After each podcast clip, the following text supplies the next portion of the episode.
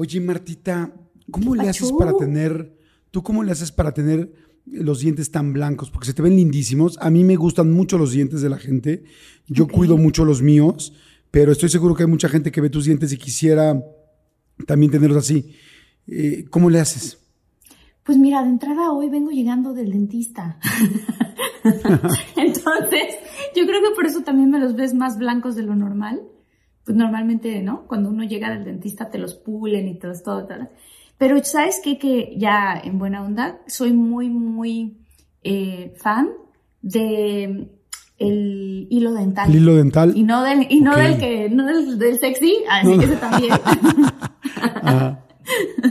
Pero no, o sea, literal pasarte el hilo dental, no los chones, sino el hilo dental en medio de los, o sea, creo que, creo que la higiene dental, lo voy a confesar porque siento que en México, eh, sobre todo por lo menos voy a hablar de mi familia, no puedo hablar de todo un país, pero de mi familia, nosotros no solíamos utilizar el hilo, este, el hilo dental, o sea, fue algo que yo aprendí ya más bien de grande y siempre había tenido problemas de encías. Entonces no fue sino que hasta que un dentista me dijo, ¿te quieres eliminar los problemas de encías de para toda la vida? Utiliza el hilo dental y de verdad utilízalo. Entonces ahora yo ya lo tengo de rutina todo el tiempo, Jordi. Toda, o sea, cada vez que puedo el hilo dental. O sea, todos los días lo tengo que hacer a fuerza. Es algo Oye, bueno, pero eso no te pone los dientes más blancos. Ah, ¿Cómo le haces? ¿Con qué pasta te lavas y cada cuándo? O sea, ¿te, ¿lo haces tres veces al día o más? Sí, claro. No, o, o menos. Me lavo los dientes dos veces al día o tres, depende de dónde estoy, le soy sincera. O sea, algunas veces sales en la mañana, te los lavas obviamente, pero entre que estás en una cosa y la otra ya entraste y ya te dio la noche y entonces en la noche otra vez. Pero cuando puedo trato tres veces al día de lavarme los dientes. Este, y en algún momento hace como unos, ¿qué sería? Yo creo que hace como 12 años me hice un blanqueamiento dental ¿No se te has hecho tú alguna vez uno, Jordi? No, pues yo te tengo todo un kit porque yo me cuido mucho los dientes para, que los, para tenerlos blancos. Y, por eso quería comentarlo, porque hay muy, o sea, los dientes son, la, la, boca es la portada de la cara, los ojos y los dientes son importantísimos. Hay mucha gente que tiene los dientes un poco más amarillos o a veces muy amarillos y no se da cuenta porque ya está acostumbrado a vivir todos los días, pero los demás lo notan. Y, y es feo e, es complicado hablar de este tema porque nunca puedes hacer, no quieres hacer sentir menos a nadie, no menos, sino hacerlo sentir incómodo, pero la realidad es que todo el mundo nota cuando una persona tiene los dientes amarillos y, se ve, pues se ve poco limpio, se ve poco, sí, poco cuidado. Yo te voy a decir lo que yo hago con los dientes. Yo también me lavo, trato de lavarme tres veces al día también siempre. Muchas veces lo logro, algunas no, cuando no tengo un corte a comer o no tengo o no traigo mi estuche de baño conmigo. Eh, yo me voy cambiando todo el tiempo de pastas. O sea, primero haz de cuenta que uso una, o sea, sin decir marcas, la, Super Bright, Max Bright, tal, ¿no? Entonces toco, toco esa, no de cuenta. Bueno, sí voy a decir marcas porque no, o no sé, por ejemplo, Colgate o Crest siempre tienen como blancas. ¿no? Sí. Entonces, hay una roja, no me acuerdo si es Colgate o Crest, no me acuerdo, una roja roja que dice Brightness, como que la más limpia. Luego me paso a la de, o sea, nunca repito la misma pasta. Luego me ah, paso a la de bicarbonato, la blanca, la de Harm Armless o... Esas son buenísimas. Las de bicarbonato. ¿Y has, has, oído de las de carbón? Sí, también lo he usado. O sea, uso la de bicarbonato blanco. Luego uso también, por ejemplo, las de bicarbonato, las de carbón activo, que son las de carbón negro. Que se ve negro, ¿no? Cuando te estás Que se ve negro cuando te estás lavando. También las uso. Entonces las voy cambiando para que tu, para que mi flúor o mis dientes no se acostumbren. Y yo sí, la verdad, tengo la gran fortuna de que no, de que no tengo este, tanta sensibilidad en los dientes, porque no todo el mundo puede hacer esto. Pero yo, por ejemplo, yo sí me hago por lo menos unos dos blanqueamientos al año de los ah, dientes. al año. O sea, al año para poderlos tener blancos. Eh, no tengo carillas, ya ves que ahora está muy de moda que hay gente que tiene carillas y hay gente que no le gusta porque dicen que parecen este, chiclets, así de esos Adams grandotes, chiclets. Eh, y la verdad se ven padres el color blanco, pero hay gente que ya le parece poco natural. Yo siento que si logras tener lo más blanco posible, que a ti te guste, que se vea bien, porque tampoco tan blanco, a mucha gente no le gusta, a mí sí, pero no es mucha gente, pero que te sientas tú cómodo y si son naturales, pues mejor aún. Y lo último que, que les quería recomendar es este, los blanqueamientos, pues hay de todo, eh, y en muchas partes del mundo los hacen y los hacen muy bien, pero yo lo que hago es que además cuando tengo oportunidad de ir a un crucero, digo, eh, la gente que tenga oportunidad de ir a un crucero, los blanqueamientos en los cruceros hay muchas cosas de masajes, de estiramiento, de botox, de tal, porque luego hay gente que no tiene mucho que hacer dentro del crucero más que estar en la alberca y estar en los restaurantes. Entonces te consienten mucho. Y algún día un dentista me dijo, cuando vayas a un crucero, hazte un blancamiento ahí. Son buenísimos los que tienen ahí. y entonces, cada vez que tomo un crucero, además me hago un blanqueamiento ahí. Me acabo de hacer uno hace, pues poco, como dos, tres meses y no son tan, tan caros, ¿no? No estoy diciendo que sean baratos, pero cuestan como, pues como 200 dólares, como 4 mil pesos de ahorita, ¿no? Depende, 250 dólares, 200 dólares. Y entonces constantemente me estoy haciendo todo esto y también trato de no tomar tanto vino tinto y tomo más tequila cuando tomo.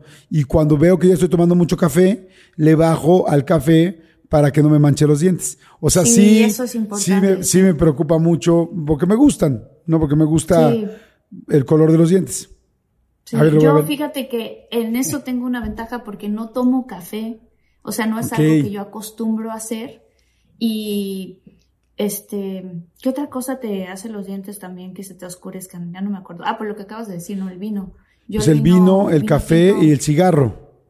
Y el cigarro, pues no fumo, nunca he fumado, entonces no tengo, no tengo esa, gracias a Dios, ¿verdad? No tengo esos vicios. Y en mi familia, eh, un, lado de mi familia, no toda la familia, pero un lado sí se les dan tener los dientes mucho más blancos.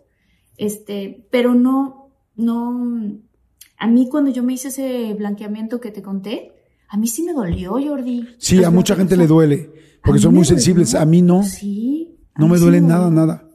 Por eso me puedo hacer varios. Y también ya mi dentista, porque mucha gente dice, no, te estás echando a perder los dientes, te estás llegando a la, ay, no me a la pulpa. Y entonces a mí mi odontólogo me ha dicho, no, ¿eh? No, o sea, tú tienes los dientes muy resistentes contigo, sí lo puedes ah, hacer. Pero bueno, en fin, fue un ah, tema super X para arrancar el podcast. Sí, ya sé, pero este, pero bueno, quizá hay gente que le gustan o que se lo pregunta y por eso te quería preguntar, porque los tuyos especialmente me gustan mucho. Y lo quería comentar. Sí, gracias. gente... Muchas gracias, Jordi. Tú también. Yo, te, yo, yo siempre Oye, ¿qué tal? Sonrío así. Gracias. gracias. Siempre que te veo en persona, yo digo, qué bonitos dientes tiene Jordi. O sea, tienes los dientes como muy bien y además, digo, la gente que no lo sabe, este, Jordi huele muy rico. O sea, además de eso, o sea, como en general tienes muy buen aliento, tiene, o sea, como esto mm. creo que es importante. Fíjate que a mí eso me, me, me, me importa más que si tengan los dientes perfectos o los tengan un poquito amarillos. O sea, eso a mí, ese lado no me, no me molesta. Incluso hay gente que a veces tiene los dientes un poco chuecos y se ven sexys. sí, claro. ¿Sabes a qué me refiero? Sí, claro, por supuesto. Pero sí es un símbolo de dos cosas. Unos dientes limpios te hacen ver a una persona evidentemente cuidada, limpia, unos dientes blancos. Ahora, el blanco refrigerador eh, a mucha gente no le gusta. A mí sí, lo repito. O sea, yo sí los podría tener blanco refrigerador, pero es antinatural. o sea, yo ahorita siento que están muy blancas. Además, las luces que tengo aquí. es las luces, también las luces nos dan mucha. Es decir, yo tengo, por ejemplo, ahorita unas luces amarillas. Tú tienes unas luces blancas. Blancas. Entonces se ven, se ven distintos los dientes. Pero eso lo estudié con una persona que es de imagen pública y decía, los dientes blancos te hacen ver limpio y los dientes grandes te hacen ver joven. Por eso cuando vas perdiendo, si te fijas, eh, la imagen de una persona joven siempre es el diente grande. Y cuando la gente se va haciendo vieja, se van haciendo los dientes chiquitos, chiquitos y se van limando. Y tú ves a los viejitos con dientes chiquitos, nunca con dientes grandes. Entonces, eh, muchas veces también en los dentistas les pides que lo que se te vaya cayendo de los dientes te lo vayan emparejando. Yo también he hecho eso. Veo que se me cae un pedacito del diente y le digo, oye, no, no, no, regrésamelos a mi tamaño natural. Entonces me pon, rellénamelo tantito. Pero bueno, híjoles, ahora sí nos pasamos en este tema. ¿Pero qué, arrancamos? sí, arrancamos, arrancamos.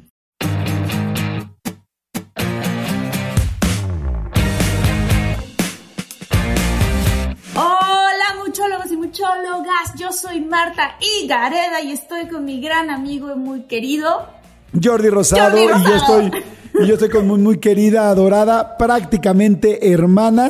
Ya soy el tercero de sus hermanos. Marta Higareda y hoy tenemos un hay un episodio muy bueno porque vamos a hablar de teorías de conspiración. Este, hemos hablado de algunas cosas de estas, pero las hemos tocado, pero quizá levemente. Hoy quizá nos gustaría profundizar un poco más de cosas que creo que son muy interesantes y que mucha gente sabe y que mucha gente cada vez eh, comenta más. ¿Estás de acuerdo, Martita? Sí, sabes que sobre todo porque, porque cada vez más sucede. No estoy diciendo que todas las teorías de conspiración, todas sean reales ¿no? O sea, yo no estoy segura de que la Tierra sea plana, la verdad, no creo eso, que, que esa teoría de la conspiración de que la Tierra es plana no se me hace muy, muy, muy coherente teniendo satélites y todas las cosas que tenemos. Sin embargo, muchas teorías de la conspiración ahora se están comprobando que son reales. Entonces... Sí, exactamente, información que no sabíamos que existía y que al final está, está ahí. A ver, Martita, pues tú arráncate con la primera, con la que tú quieras comentar, tú quieras decir. Eh, yo tengo dos en especial que quiero platicar. Ok, bueno, yo tengo una que está, o sea, voy a arrancar con una muy, muy buena. Esta es una teoría em, que ah, les voy a contar lo que sí, les voy a decir así tal cual por la investigación. Se llama El viaje secreto al planeta Serpo. Ok.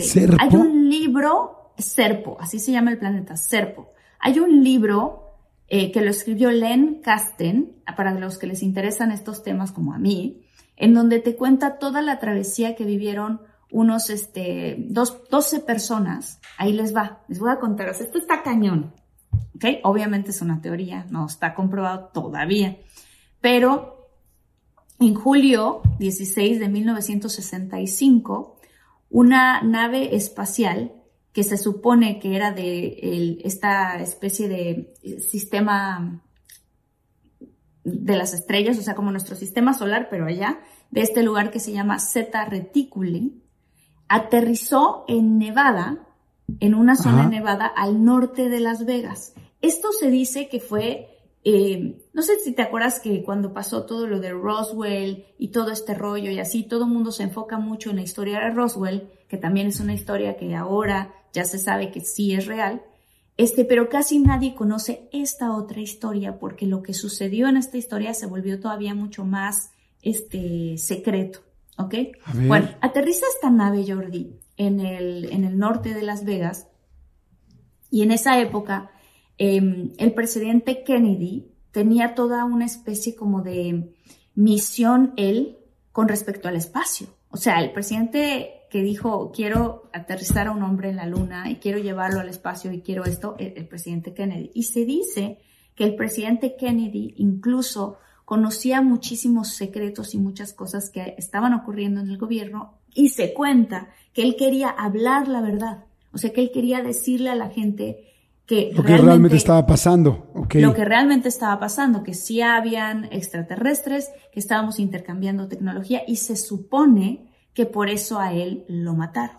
Obviamente esta es otra teoría, la teoría del asesinato de Kennedy. Sin embargo, lo que ocurrió es que estos seres, esta nave, aterriza. Esta no fue una nave necesariamente que lo que yo tengo aquí en esta investigación, no sé qué encuentren los demás, pero que no es que choca, sino que esta nave aterriza, este, de ella se bajan estos seres a los cuales les dicen Evans, así les dicen. ¿Les dicen cómo, perdón? Evans. A los seres Evans, Evans. Y ellos dicen que vienen del sistema eh, solar eh, estelar llamado Zeta Reticuli y que según esto, ellos, a ellos les tocaba viajar 10 meses a, eh, venían ellos viajando del planeta Serpo 10 meses y que a lo que venían ellos a hacer aquí en la Tierra es a dar ciertos mensajes muy importantes a quien sea que fueran los líderes de la, de la Tierra, ¿no? En ese momento Estados Unidos estaba súper fuerte, se convirtió en la potencia mundial más grande después de 1945 y la guerra que se ganó este, entonces, pues, el chiste es que lograron, se supone, hablar con Kennedy y entonces se inicia un programa secreto espacial que se le llamó el programa de intercambio SERPO. ¿Ok? okay. ¿Qué, ¿Qué consistió en este programa? Lo que consistió, y esto por cierto, que existe un documento de 3.000 páginas de siete miembros que dicen que fueron al planeta Serpo. Estos son documentos que, que los tiene, este, ¿cómo se llama? Pues el gobierno de Estados Unidos, pero bueno. O sea, es como un intercambio escolar, pero un intercambio interplanetario. Un intercambio interplanetario. Entonces lo que hicieron fue que dijeron, a ver, nosotros vamos a mandar a 12 astronautas, básicamente, pero pues tenemos que encontrar a gente que la tenemos que capacitar. No van a viajar como en la NASA, o sea, no era una especie como de entrenamiento literal astronauta, sino que tenemos que encontrar a gente que no tenga familiares, que no tengan ahora sí que nada que perder. O sea, que realmente se puedan ir y viajar y que sepan de ciencias, de tal, o sea, de, de todo lo que nos define a nosotros como seres humanos. Sí, porque es como una representación del ser humano allá arriba, ¿no? Es como a quién vamos a mandar a que nos represente. Exactamente. Entonces se supone que hicieron un scouting, digámoslo así, como una especie de casting o una prueba en donde muchísimas personas fueron entrevistadas para este proyecto secreto, pero ellos no sabían de qué se trataba, literalmente. Entonces de ahí escogieron a 12 personas. Y lo que se dice es que metieron a estas 12 personas en esta nave, que conocieron a los extraterrestres, metieron a estas 12 personas a esta nave y que su destino era el planeta Serpo. Y que al principio estas personas dicen que les pusieron unos trajes que para ellos se les hacían muy extraños porque hace cuenta que se veían aguados, ¿ok? El traje, la ropa, como si fuera una ropa con una textura muy extraña y que cuando se metieron en los trajes, los trajes solitos se ajustaron al cuerpo de la gente. O sea, cosas que dices, las hemos visto en Star Trek, ¿no? En este tipo de. Sí, en las películas, ¿no? Ajá. Y entonces, que bueno, evidentemente después de que hicieron todos estos este, testeos y escogieron a estas personas, a estas personas son a las que subieron a la nave, que se podía respirar normal en la nave, como si nada, y que durante un tiempo el cual ellos no saben prácticamente qué, porque el tiempo ocurre diferente en el espacio como ocurre aquí, eh, en el planeta, que los metieron a este, a este lugar y que los tenían primero en un, en un área nada más a ellos, así solitos, pero que de repente a, a estos, este, los famosos este, Evans, se les ocurrió ya en cierto momento que dijeron que ya estaban a salvo y que ya habían pasado algo. Yo no sé qué será, ¿no? Porque me falta todavía continuar leyendo este libro, pero que entonces los sacan de ahí y los, y los dejan libres a que recorran la nave.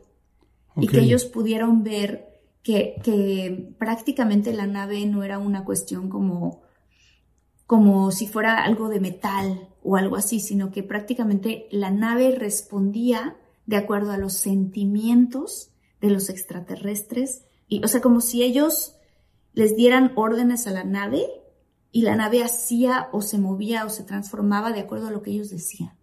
Ok. O sea, súper interesante. Bueno, el chiste es que este, llegaron a este planeta, estuvieron en este planeta, me parece, ahí sí, 13 años estuvieron en el planeta Serpo. Ah, no, bueno. Y regresaron al planeta nuestro con las historias de lo que ocurría y todo un reporte de cómo es el planeta Serpo, de cómo son ellos y tal. Y llegaron, a cambio de esto, se supone que los Evans le entregaron al gobierno de Estados Unidos un libro que le llaman The Yellow Book, así se llama el libro, y que se supone que este libro tiene una historia, la historia del universo grabada en el libro de manera holográfica.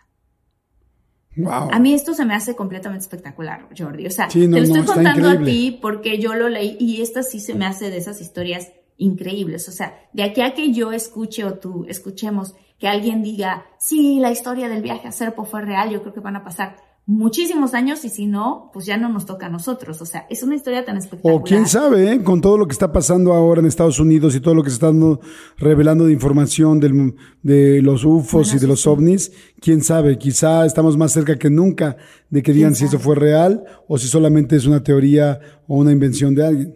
¿Quién sabe, quién sabe, verdad? Claro, porque también por algo están sacando toda esta información ahorita. O sea, de, que como que le surge sacarla y le surge rápido, rápidamente. Entonces, este, pues bueno, pues en una de esas también hablan de eso. Pero el chiste es que de lo que se trata este libro es que explican, además de que se supone que este libro que te digo, el The Yellow Book, te cuenta la historia de toda la, iba a decir la humanidad, pero es que no es la humanidad, o sea, de todas las galaxias y del universo, grabado en manera de holograma, y que, y que al que se supone que al tú abrir este libro, tú puedes ver en tu cabeza escenas reales desde la prehistoria hasta el tiempo presente.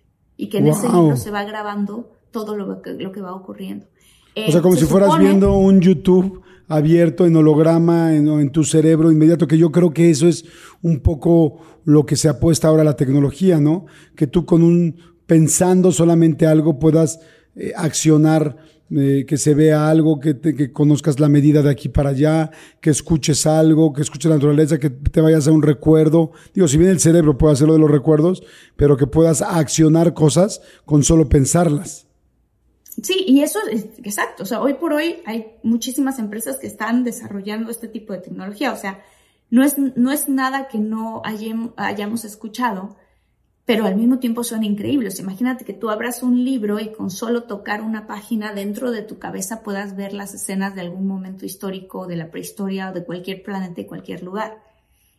Que, o sea, se me hace impresionante, pero también al mismo tiempo yo estoy segura de que si a alguien de 1910 le hubiéramos llevado un iPhone, hubieran dicho, ¿qué es esto? O sea. No, bueno, simplemente lo que acabas de decir ya sucede con YouTube. O sea, tú puedes ver, digo, no, no cualquier cosa, pero cualquier cosa que se haya grabado, o bueno, muchas de las cosas que se han grabado, con darle un clic en YouTube, le puedes poner, ¿no? Puedo poner fotos de Marta y Gareda de chiquita. Puedo poner final de, este, no sé, siempre en domingo en tal momento, es momento de la muerte de John F. Kennedy, ¿no? Este, o sea, y lo puedes ver. La cosa que nos falta es cómo lo mandas con el cerebro y cómo lo ves adentro de ti sin una pantalla. Oye, muy buen punto, Jordi. ¿No? Como que ese sería lo siguiente.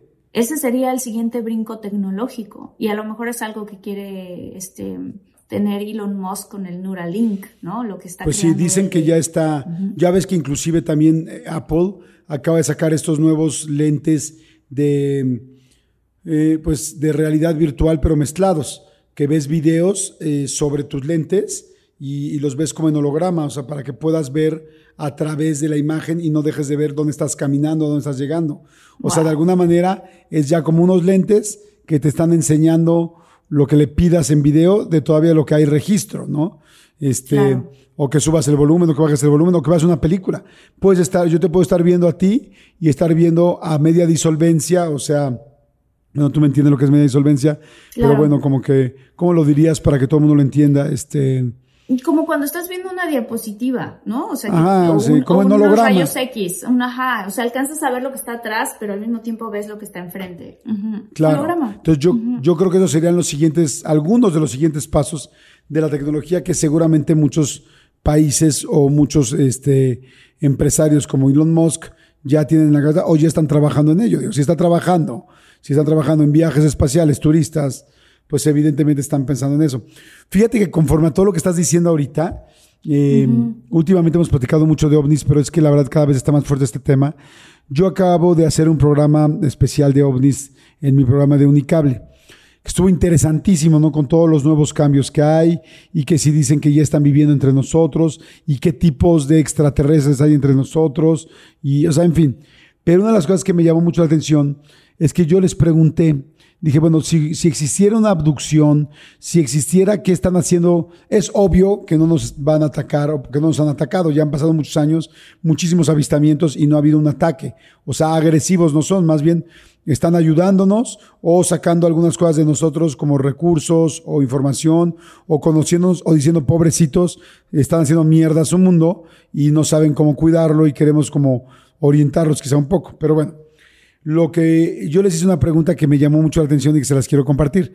Les dije, de todo lo que ustedes saben, porque estaba yo con ocho expertos de los número uno, pues en, habla hispana de ovnis, este, les pregunté, les dije, a ver, ¿cuáles son las películas más reales?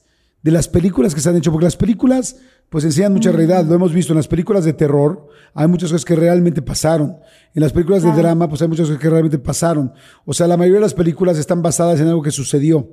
Entonces les dije, bueno, Por ejemplo, te conté alguna vez de lo de las, las películas de terror, que unas personas cercanas a mí que tuvieron muerte clínica, eh, o sea, que es esta muerte cuando ya estás, este, cuando estás, cuando te, te resucitan en el hospital, pero que si estuviste muerto uno o dos minutos, creo que te conté que uno de ellos me dijo que lo que se veía exactamente cuando te morías era, era el, el aro de este póster de la película del aro y que entonces no podía ver este póster porque era exacto. Entonces dije, claro, evidentemente, pues tú haces películas. Para hacer una película hacen mucha investigación. ¿A quién buscan a las personas que ya han, que han muerto, que han tal, historias reales para poderlo llevar a la pantalla? Entonces les dije, bueno, conclusión, de las cosas reales que han pasado, o sea, de lo que ustedes creen, ¿qué películas son las que retratan mejor el, movimiento, o sea, la situación ovni? Y me dijeron dos. Una me dijeron Contact, la película de Jodie ah, Foster, que salió en el 90 sí, que salió en el 97, que quiero decirte que yo no la había visto y la acabo de ver literal ayer por esta recomendación. O sea, porque dije, la voy a buscar y de hecho la encontré, está en Apple TV y este es del 97 la película y me voló la tapa de los sesos. Cómo realmente se contactan con nosotros, eh, cómo, qué es lo que están haciendo los gobiernos, cómo puedes tener ese contacto, cuántas partes del universo hay. Empieza la película con una escena impresionante para que te ubiques la dimensión y los pequeños que somos. Ahí donde dices, es imposible que estemos solos. Pero lo que me llama mucho la atención, digo, no les voy a contar nada que no se haya spoileado en los últimos años, pero contact se refiere a tener contacto con, con, estas eh, inteligencia extraterrestre, pero que la inteligencia, inteligencia se, se lleva, abduce, lleva a alguien, en este caso, bueno, a Jodie Foster, a la protagonista, a a su mundo. A su planeta. a su planeta. Y lo que dicen los expertos es que de todas las cosas que se han investigado, esa es la película más certera de cómo sería si alguien se llevara realmente a, una persona, o, cómo han sido los abducidos o la gente que se han secuestrado, digamos, de alguna manera, los extraterrestres.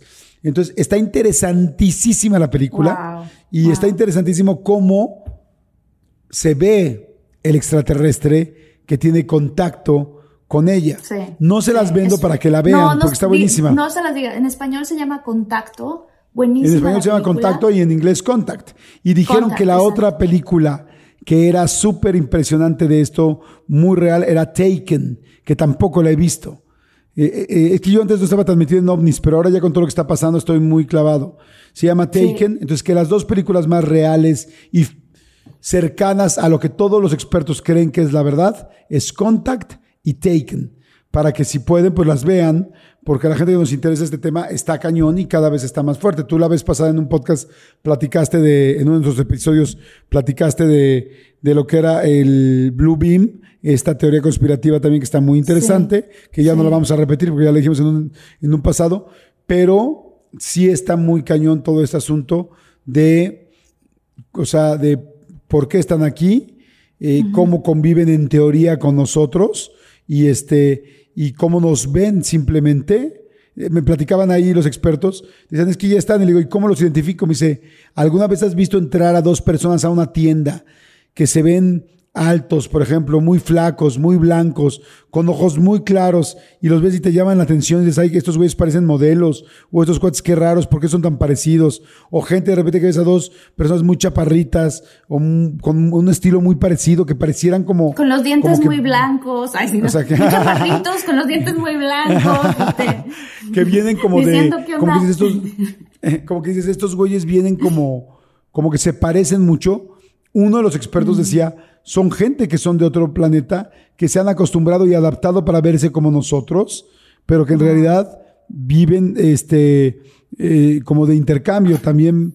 Eso. Y hay gente que dice que algunos de los extraterrestres o de las personas que vemos volando somos nosotros mismos en otra dimensión, con la teoría esta de los hilos que dicen, eres tú mismo, Jordi, lo que pediste muchos años adelante, pero que ahora lo estás viendo tú en otra dimensión cuando se desdoblan las dimensiones. Un poco como la película de mm, este, Interestelar.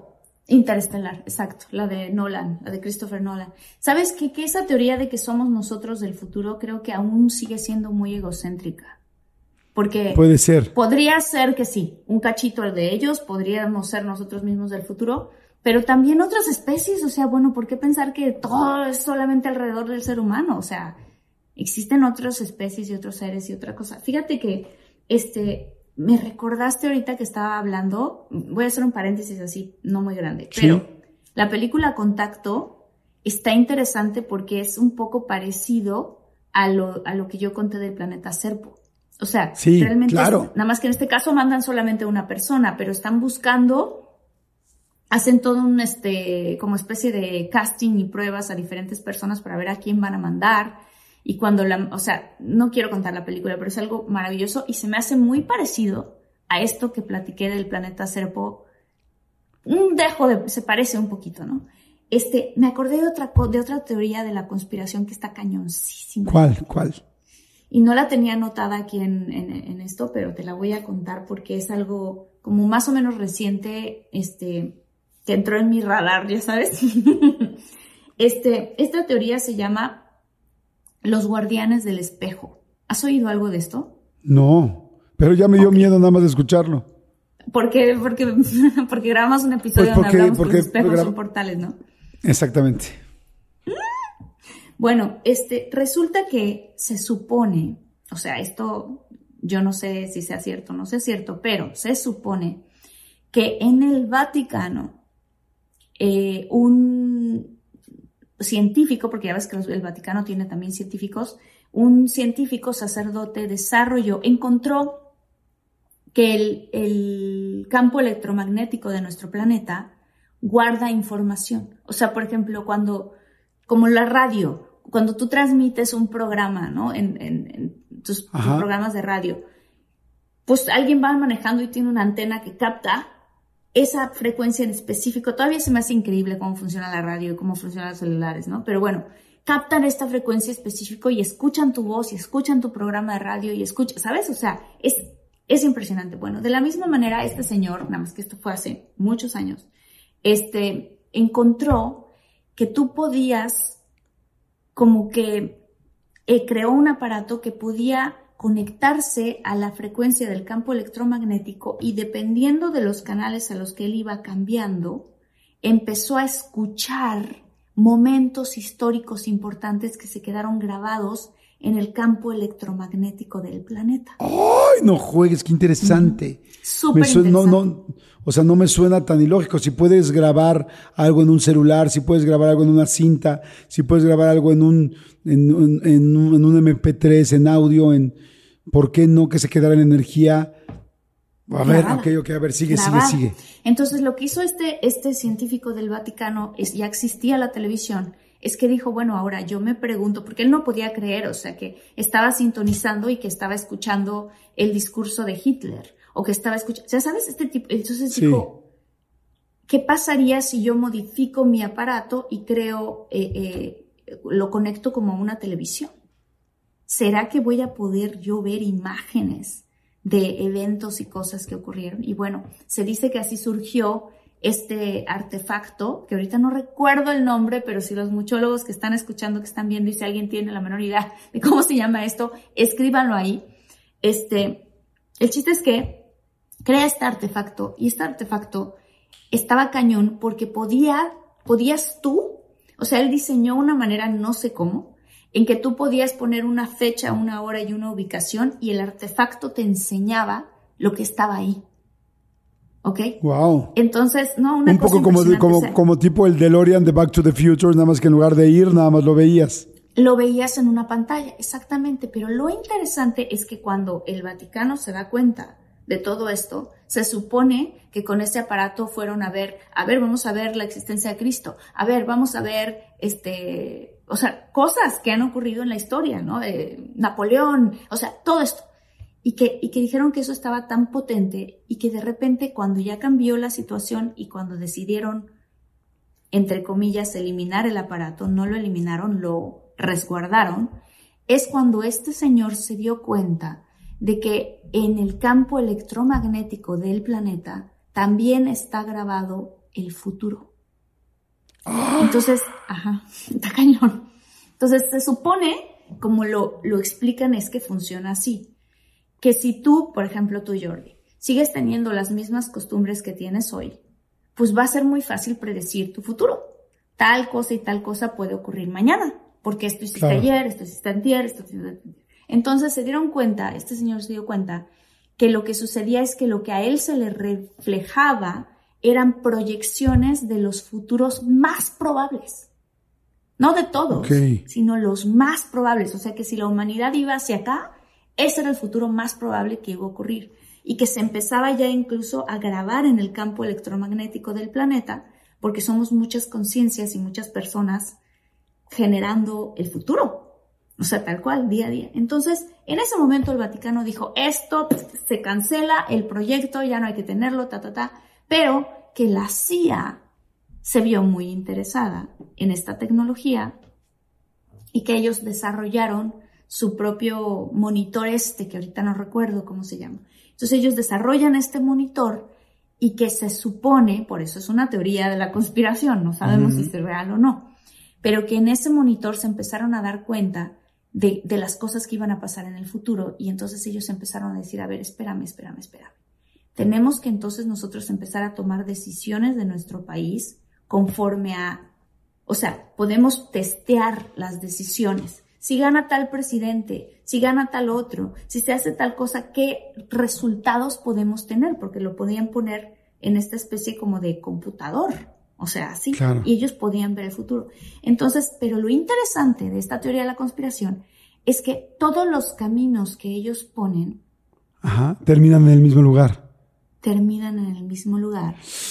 Y se supone, no recuerdo, porque te digo, esto es algo que llegó a mi radar hace como mes y cacho, cacho, entonces no lo tengo enfrente mío, ahorita me acordé porque estábamos hablando de eso, pero no recuerdo si se supone que es el 2030 o es el 2033. Pero hay una, hay algo con el 3, que ahorita no recuerdo, 2030 o 2033, en donde se supone que todo se pone blanco, el monitor este se pone en blanco y que no, o sea que, que, la, que la gran paradoja era qué podemos hacer para, evitar, eso. Que esto se pone en blanco y por qué se pone en blanco. Sí, porque se pone en blanco significa se acabó la humanidad, hubo una guerra, se acabó la naturaleza, deshicieron el planeta, eh, los, los acontecimientos climáticos eh, acabaron con el planeta, o, o, te digo, si hoy, que hace poco que, que veía la película de Oppenheimer, decía, ¿cómo es posible que en el 42 estaban inventando una bomba atómica de ese nivel que puede destruir todo y que ya sabemos que si cae una bomba, o sea, que si hay una bomba, por eso todo el mundo tiene pavor de una tercera guerra mundial, porque evidentemente, imagínense, en el 42 había esa bomba que mató 70 mil personas de golpe, imagínate que haya ahorita, después de del 42, estamos hablando de 60, 80 años, 80 años después, imagínense cómo se puede destruir el planeta simplemente con malos gobernantes o con terroristas. Totalmente. No, no, no, está súper fuerte. Entonces, o sea, la teoría se pone todavía más macabra porque se supone que empezaron a encontrar ciertas cosas en donde sí lograban ver que, que, había un resultado diferente de ese famoso 2033. ¿Qué es la teoría? Esta teoría no es la parte macabra, la parte macabra es la que voy a contar ahorita. Se supone que en esa fecha, en el 2033 o por ahí, va a haber un gran despertar de la humanidad de acuerdo a esta teoría. Y que esa luz que ellos ven es un brinco en iluminación. O sea, es un brinco en donde ya el mundo 3D, la guerra, la todo no es lo que importa, sino como que ya trascendimos a otro lado. Y por eso digo que se pone macabro, porque se supone que los poderes que manejan el mundo, cuando vieron eso, dijeron eso significa que el sistema económico como lo conocemos ya no va a existir de la forma en la que lo conocemos, significa que nuestro poder y el petróleo y las costas y la energía eléctrica y todas las industrias que existen ya no van a existir como las queremos y que ellos están experimentando con esta máquina qué agendas generar para que más rápido, o sea, para que, para contrarrestar esta iluminación que se supone que va a ocurrir más o menos en esas fechas. Es una teoría, pero se me hace una teoría interesantísima. ¿Sabes qué digo? Sí, o sea, como dices, está muy, pues no es tan fácil creer, o sea, para mí es muy fácil creer, o sea, es, es creíble que están guardados los momentos energéticamente.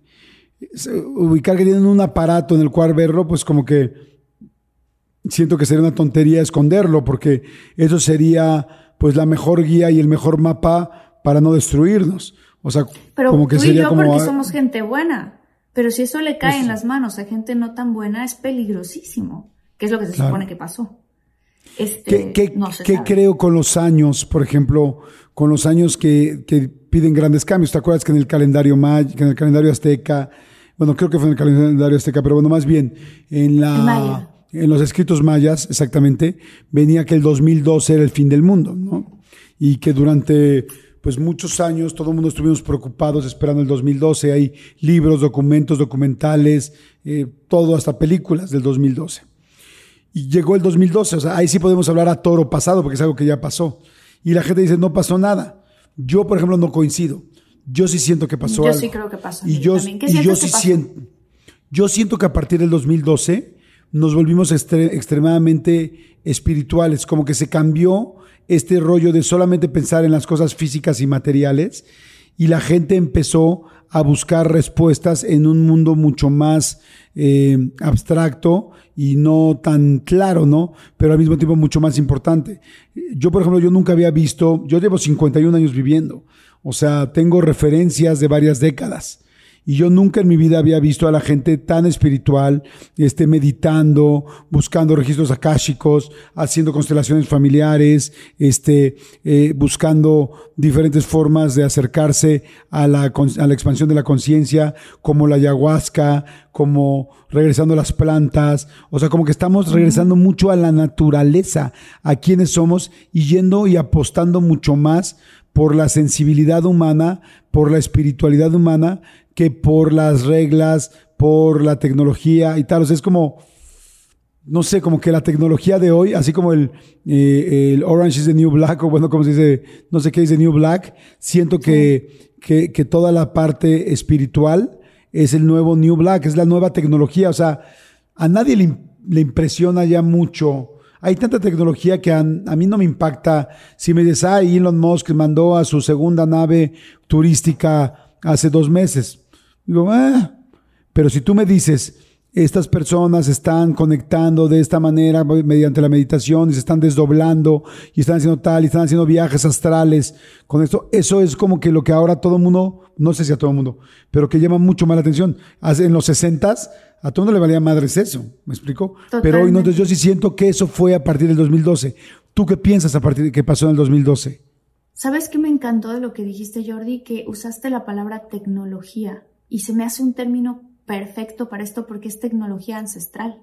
O sea, lo que pasa es que, exacto, o sea, la, la- la- todas estas, estas cosas de, de, de- ¿cómo lo puedo decir? Del manejo de la energía del ser humano y de la, y del- del- de la coherencia del corazón con el cerebro, de alinearte, de todas esas cosas, es, es tecnología ancestral. Lo que pasa es que nos fuimos a un mundo tan material que lo que conocemos como tecnología son los celulares y los coches y los satélites y todo eso, que claro que es tecnología, pero hay otro tipo de tecnología también.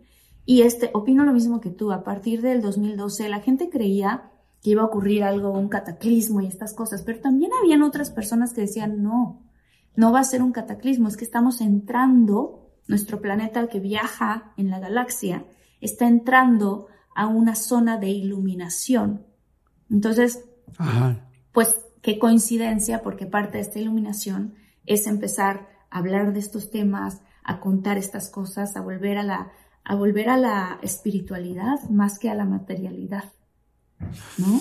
Ay, ha estado interesantísimo este episodio. Tenemos que seguir hablando un poco de esto. Díganos qué opinan. Sí. Díganos qué opinan la gente que está escuchándonos en las plataformas de audio, en Spotify, en iTunes, eh, en, en Amazon Music, en Himalaya, en todas. Por favor, pónganos cinco estrellas. En todas las que puedan, pónganos cinco estrellas porque eso nos ayuda a Sí. que el algoritmo siga creciendo y tengamos más gente que nos escucha y tú sepas cuando subimos algo nuevo. Y la gente que está en YouTube, Ponga en los comentarios qué opina del 2012, qué opina de lo que crees que venga. ¿Crees que hay un destino? ¿Crees que hay algo ya marcado o crees que lo estamos marcando nosotros? ¿Crees que hay decisiones o crees que solamente las estamos eh, siguiendo un guion que alguien escribió por nosotros? Está bien interesante y eso también podría ser el, inicio del siguiente, del siguiente tema. ¿Estás de acuerdo? Absolutamente. Creo que sería súper interesante hablar también del Foro Económico Mundial, de por qué en específico tienen ellos un, tema con la fecha del 2030. O sea, ¿qué hay por ahí? No sabemos, obviamente, ¿no? Pero pues, hablar de ese tema también, o sea, eh, eh, ¿qué, ¿qué, cosas son teoría, qué cosas son verdades? Cuéntenos ustedes, es más, nos pueden poner comentarios, por favor, hablen de esta teoría o hablen de esta otra, o sea, porque esos temas nos, nos fascinan a nosotros también, o sea, es, es muy, es muy bonito hablar de esto. Ay, qué padre. Jordi, ¿por qué se va tan rápido? Se, va rapidísimo. Episodios. Porque, no, porque nos interesamos mucho y nos encantan. Oigan, gracias a todos los muchólogos por estar siempre presentes, por estar ahí. Les tenemos sorpresas próximamente. Vamos a hacer algo con los muchólogos muy cercano, muy para estar con ustedes. Hemos tenido mucho trabajo, tanto Marta como yo, pero ya verán que vienen sorpresas muy interesantes. Y este. Inés del Carmen, Adi Corona, Brenda Julio son parte del cuadro de honor. ¿Y a qué nos referimos esto? Que siempre están aportando y escribiendo. Gracias, gracias, gracias por estar ahí. Muchísimas gracias, Yasmín Lisset, Elena Mejía, Rocío Carranza, Ana Laura Olivares. Gracias, gracias, gracias. Muchólogos, véanos, díganos en la calle. Yo soy muchólogo, yo soy muchóloga. Les vamos a dar un fuerte abrazo y los queremos muchísimo. Síganos, escríbanos contacto de todo mucho arroba gmail.com y síganos en nuestras redes sociales. Este, yo soy arroba Marta Gareda en todas mis redes sociales. Tú eres arroba Jordi Rosado también, ¿no? Sí, arroba Jordi Rosado y en Instagram Jordi Rosado Oficial. Y en redes sociales el programa está en arroba de todo, guion bajo un mucho. Leemos todo, escribimos todo, pero leemos todo, tratamos de contestar mucho. Así es que nos va a encantar leerlos. Gracias Martita, te adoro con todo mi corazón. Gracias Jordi, yo también, mucho. Disfruta. Cuídate, y bye. Que no se te aparezca un ovni hoy en la noche. No, por favor, porque además duermo solo. Bye. No. Uh, bye.